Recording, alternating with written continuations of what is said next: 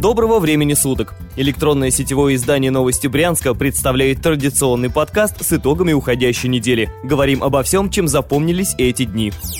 Наши постоянные слушатели, наверное, помнят, что в конце прошлого года каждую неделю в нашем регионе происходил какой-нибудь скандал. То дети чиновников съездят за границу, то чиновник-коммунальщик пошлет куда подальше безобидную женщину. Каждый такой случай получал всероссийскую огласку.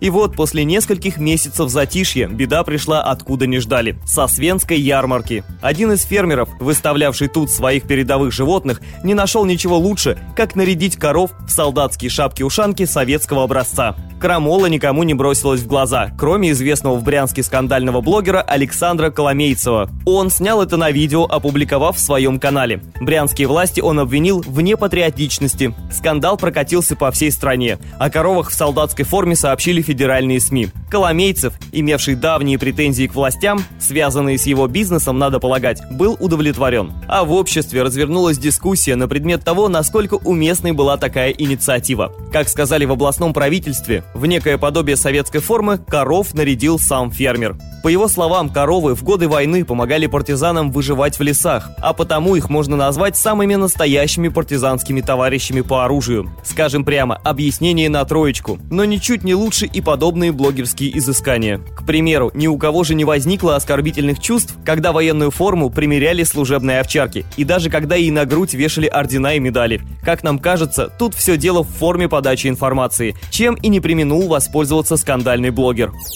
На этой неделе стали известны подробности встречи губернатора Александра Богомаза с председателем российского правительства Дмитрием Медведевым. Богомаз проинформировал премьера, что Брянская область за последние 4 года увеличила валовый региональный продукт с 242 до 330 миллиардов рублей. Также в заслуге области он записал то, что регион отдал все банковские кредиты, а также первым в России стал бесплатно давать жилье врачам. Надо полагать, что такие успехи были оценены по заслугам. Из Белого дома Богомаз уехал не с пустым пустыми руками. Как было сказано, более полутора миллиарда рублей регион получит на строительство нового корпуса областного онкологического диспансера. Еще 3 миллиарда рублей выделят на строительство новой инфраструктуры Брянского аэропорта. На что конкретно будут затрачены вновь поступившие деньги, пока не говорилось. Но не исключено, что Брянск вскоре получит новый аэровокзал.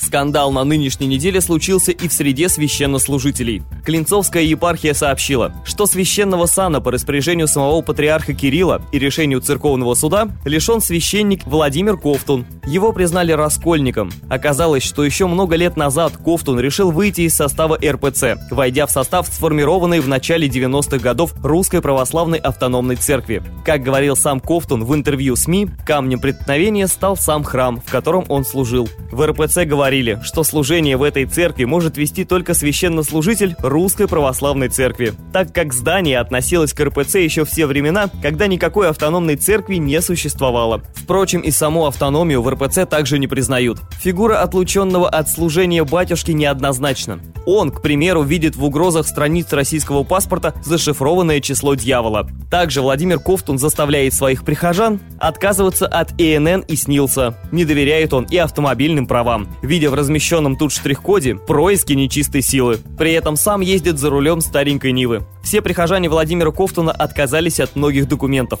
Кое-кто из-за этого даже потерял часть пенсии. Но веры в праведность суждений батюшки это ни у кого не пошатнуло. Расскажем об остальных новостях коротко. Продолжение церковной темы. На этой неделе стало известно, что в Брянск приедет патриарх Московский и всея Руси Кирилл. В Брянске предстоятель РПЦ окажется 8 сентября, как раз в день выборов. Но визит его связан не с политикой, а с освящением Успенского собора Свенского мужского монастыря. Храм был взорван в 30-е годы. Патриарх Кирилл до этого приезжал в Брянск, тогда высказывался за то, и собор должен быть восстановлен.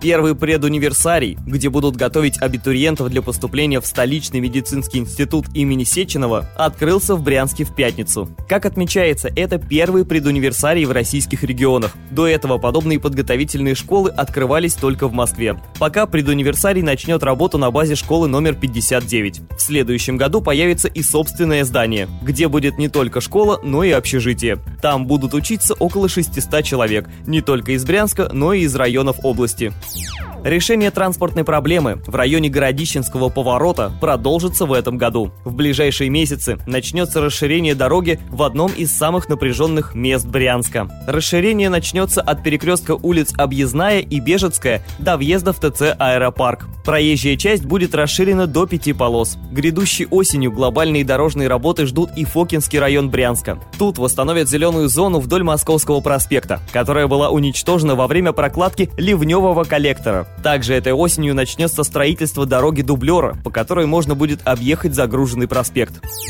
В заключении о погоде. Рекордное понижение температуры было отмечено в Брянской области на нынешней неделе. По данным синоптиков, температура в некоторых районах области в ночь на 29 августа опустилась до 3 градусов. Эта ночь стала самой прохладной с начала лета. Вместе с тем тепло не торопится покидать наши края. По данным Брянского гидромедцентра, в начале следующей недели воздух днем будет прогреваться до плюс 28 градусов.